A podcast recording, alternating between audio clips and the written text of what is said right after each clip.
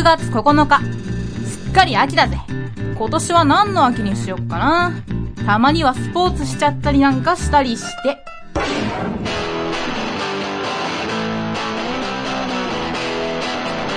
菊池茜のシングルルーム。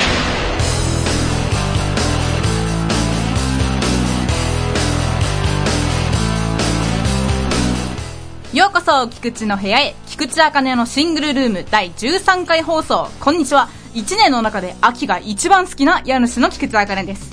この番組は、一人暮らしの菊池が独り言をぼやいたり、友達を呼んで騒いだりする自由奔放のトーク中心番組です。そう私は秋が好きだって前にも言いましたっけ？そうなんです。秋が好きなんです。秋はいいですね。涼しいので散歩するもよし、紅葉も綺麗に色づくし、重ね着的なおしゃれできるし、ビバ autumn。そうそう、秋って英語で autumn と fall があるじゃないですか。これをちょっと調べてみたんですけど、いわゆるイギリス英語とアメリカ英語の違いで、 autumn がイギリス、 fall がアメリカなんですって。これの意味はですね、イギリスの秋は8月から10月頃だから、 August month を略して autumn になったと。 fall は元々の落ちるって意味で落葉をイメージしてるんだとか。日本ではデパートなんかで autumn fair ってやってるし、 autumn の方が馴染んでるんですかね。ちなみに今日10月9日はうちの姉の誕生日でもありますので、ラジオでもおめでとうと伝えておこうと思います。それでは第13回放送始まります。この番組は株式会社アルファの制作でお送りします。中塚です。のです。アンディサインの玉手箱フェスティバル。この番組の企画「IF こんな話だっけ?」どんな企画ですか？メジャーな作品に一つのもしもを付け加えたらどうなるか。楽しみな企画になりそうですね。アルファさんから各週土曜日配信中。Try to the next stage. アルファ秋といえば芸術？スポーツ？読書？いや、やっぱり食欲だろうってことで、秋になると、いろんなところで秋限定メニューっていう魅惑のフレーズが出ますね。特に私は秋を思わせる食べ物が好きすぎるので困ります。さつまいも、栗、きのこ、かぼちゃ、サンマ、梨、などなど、とにかくこれらにまつわるメニューが大好きです。そこで今回は、ファーストフードやチェーン店の秋メニューや秋限定商品に注目して、食べたかったーなんて悔しい思いをしないように、皆さんにも情報をお伝えしようと思います。ちゃんと私が食べたものをメインにしますよ。食に関しては番組コンセプトを変えてしまうほどです。食とは恐ろしいですね。では参りましょう。まず、誰もが一度は食べたことがあるであろうマクドナルドの秋メニューといえば、月見バーガーとグラタンコロッケバーガーでしょう実は普段、めったにマックに行かない私ですが、このツートップは食べないわけにはいきません。月見はね、今年月見チキンっていう、なんだろう、新しいのかなあれは食べました。美味しかったんですけど、普通の月見食べればよかったな期間限定だしなでも早速悔しい思いをしちゃいました。グラコロはですね、調べによりますと、去年は11月中旬に出たそうなので、今年もそれくらいかなと予想しております。グラコロはバンズとクリームソースとマカロニという炭水化物の塊だっていう画像がね、ネットで流れてちょっと噂になっちゃったりしてますけれども、炭水化物は美味しくできてるから仕方ないと思います。はい。次。ミスタードーナツ。9月頃に出ました秋マロンドーナツの、なんだっけな、焼き栗ドーナツマロンってやつがとっても美味しかったんですよ。で、10月からはですね、ハローキティコラボのハロウィンドーナツというものが発売されました。5種類ぐらい出まして、なんかね、キティちゃんの形をしたプレッツェルの上に、いちごチョコがコーティングされてたり、なんかパンプキンチョコがコーティングされてたりするのもあるんですよ。で、私はミスドのメニューではオールドファッションが一番好きなんですけど、なんと、パンプキンファッションなるものがあるんですよ。出たんですよ。それを知ってからというもの、ミスドに寄ってるんですけれども、いつ行ってもパンプキンファッションだけないんですよ。ポンデパンプキンとかはあるのに。ぜひね、期間内に食べたいなと思ってるところです。あとミスドはね、秋メニューじゃないんですけど、ミスドビッツっていういろんな味のちっちゃいドーナツが18個ぐらい入ってるものも出たんですよ。友達とかとワイワイ食べるのもいいなと思ってます。次、サブウェイ。これはまだですね、どこにでもあるってファーストフードではないですね。野菜やトッピングが選べるサンドイッチのお店です。サンドイッチっていうか、なんだろうな。パンも選べるんですけど、まあ、サンドイッチって言うともまたちょっと違うかもしれない。えっと、カロリー控えめで野菜がたくさん取れますので、私はよく行きます。こちらではですね、取ろうぜ秋の味覚というキャッチフレーズのもと、キノコチーズチキンとサーモンマスカルポーネのサンドイッチがあります。キノコチーズチキンがとっても美味しくてですね、すでに2回食べました。で、今度は、サブメルトっていう温野菜を挟んだサンドイッチが出ましたんで、食べに行かなきゃなと思ってるところです。まだ続きます。次は、もはやほぼ全国にあるというコーヒーショップスタバ。スターバックスコーヒーですね。スタバに関してはまだ行けてないんですが、新商品のフォームドピオエスプレッソというものが気になります。まあ、エスプレッソの、なんだろうな、ミルクいいのを使ってますよ的なのらしいんですけど、ぜひホットで飲みたいなと。で、甘い飲み物がすっかり苦手になってしまったんで飲めないんですけど、巷では、ローストアーモンドラテが好評のようですね。フードも充実しているようで、ラインナップがすごいんですけど、私はキノコのキッシュが食べたいなと思ってます。でですね、ファーストフードだけじゃなくて、コンビニやスーパーで売ってるパンやお菓子なんかも一気に秋っぽくなりますよね。で、最近私はアイスの王様、ハーゲンダッツの期間限定アップルパイ味を食べました。予想以上にリンゴがゴロゴロ入ってて、めっちゃ美味しかったです。あー、ほんと秋は最高ですわ。ちなみに、美味しいものでカロリー取りすぎちゃったなーって時は、次の食事をおでんにするといいです。温まるし、低カロリーでお腹いっぱいになりますし、皆さんも秋の味覚をぜひ楽しんでください。食べ逃しのないようにね。菊池茜のシングルルーム。腹を抱えて笑える漫画涙出しては読めない漫画世の中にはいろんな漫画がございますそんな漫画たちを紹介する番組「グーグー漫画フロンティア」あなたも漫画を読みませんか？私宮本浩が担当させていただきます各週木曜日配信漫画は友達怖くないよ Try to the next stage. Alpha.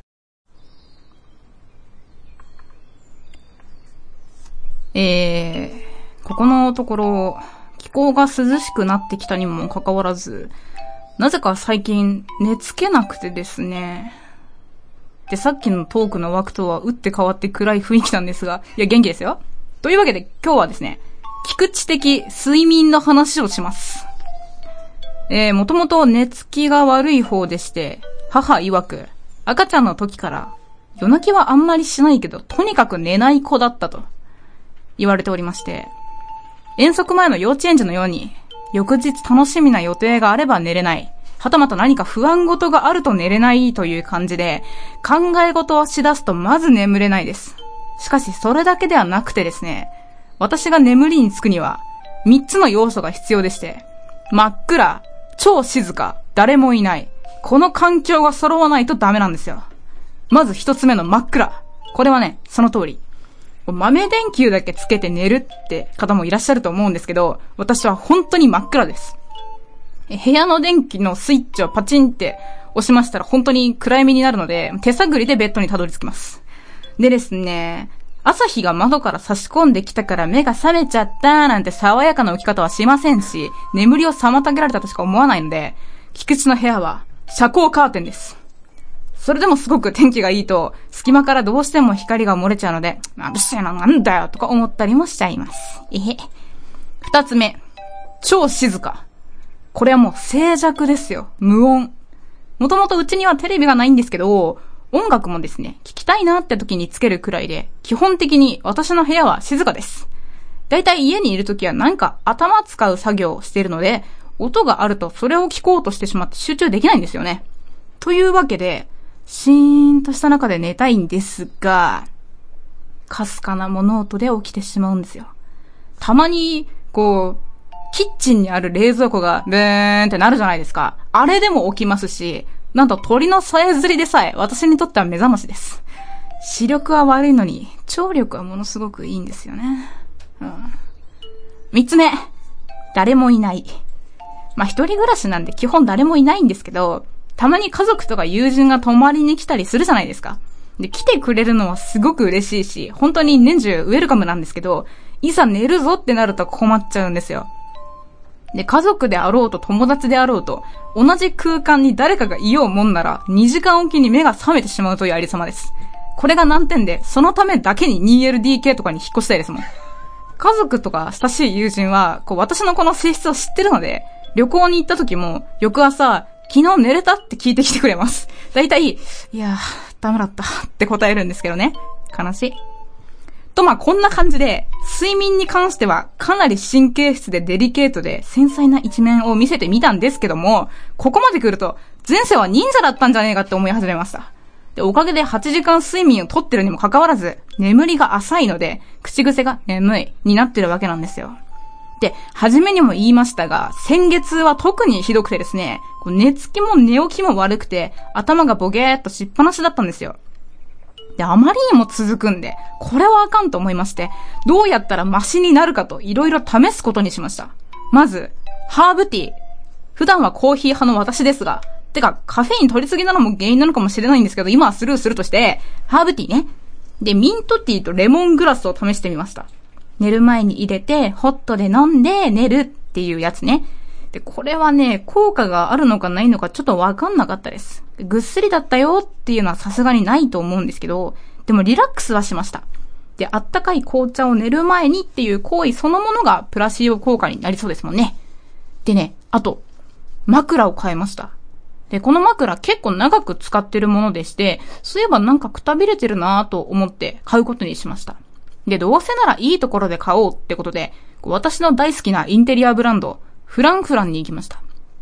で、フランフランってめちゃくちゃ私好みのものがたくさんあって、部屋をトータルコーディネートしたいくらいなんですが、結構お高いので、いつも我慢してたんですよ。で、枕ってどんぐらいするのかなーと、初めはこう覗いてみようかなーぐらいの気持ちだったんですけども、枕本体はすっごいお得なの。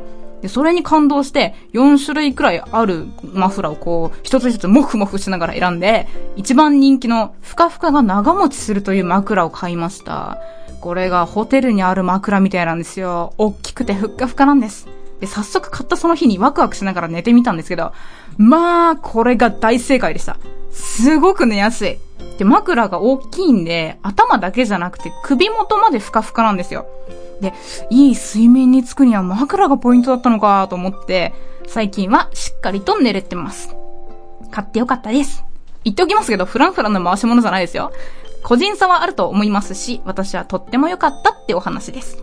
で、今回は枕を変えることで改善しましたが、この睡眠に関しては小さな悩みだったりするんです。変な時間に眠くなっちゃったりしますんで、なんかいい解決策があったら全力で実践しますので教えてください。シンプルでシングルなライフ。菊池茜のシングルルーム。パーソナリティの島岡です。塩田です。えー、この番組はですね、うんうん、俺らと言っておりますが、はいはい。まあ、主に彼にとって聞かれ損なことをどんどん垂れ流していきたいと思っております。彼って僕かな？はい。うん、そうですね。僕が本気になれば、ものの数秒で君はもう東京にいられなくて。ああ痛いまだもうちょっと痛いけど。時間を見れなかったぞ、俺。測らなあかんからね。俺ら聞かれ損毎週月曜日配信 Try to the next stage アルファ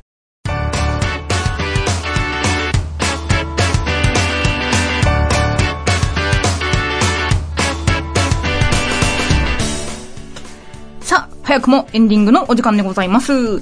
番組ではリスナー様からのお便りを募集しています。最近あったこと、時事ネタ、菊池への質問、お悩み相談などなど、ジャンルは不問、どんどん送ってくださいませ。宛先はシングルアットマークアルファハイフンレディオドットコムです。アメブロでソルファ3という名前のブログやってます。ひらがなで菊池茜と Google 検索すると出てきます。ツイッターは AK アンダーバー R002 フォローウェルカム。菊池の日常や所属している劇団虚言癖の活動情報なども更新していくので、ぜひチェックしてみてください。そしてですね、11月中旬に私が所属する劇団虚言癖の公演があります。ちょろっと告知。劇団虚言癖回帰公演赤い爪日時は11月14日木曜日から17日日曜日まで、劇場はライブシアターまほろ。さらなる詳細情報が決まり次第、劇団ホームページやツイッター、フェイスブックなどでお知らせします。すべてのお問い合わせは g. 虚言癖アットマーク gmail.com までどうぞというわけで今回も、えー、えっと、今日は、ん？第13回放送かな？それでは、家主の菊池茜でした。また遊びに来てね。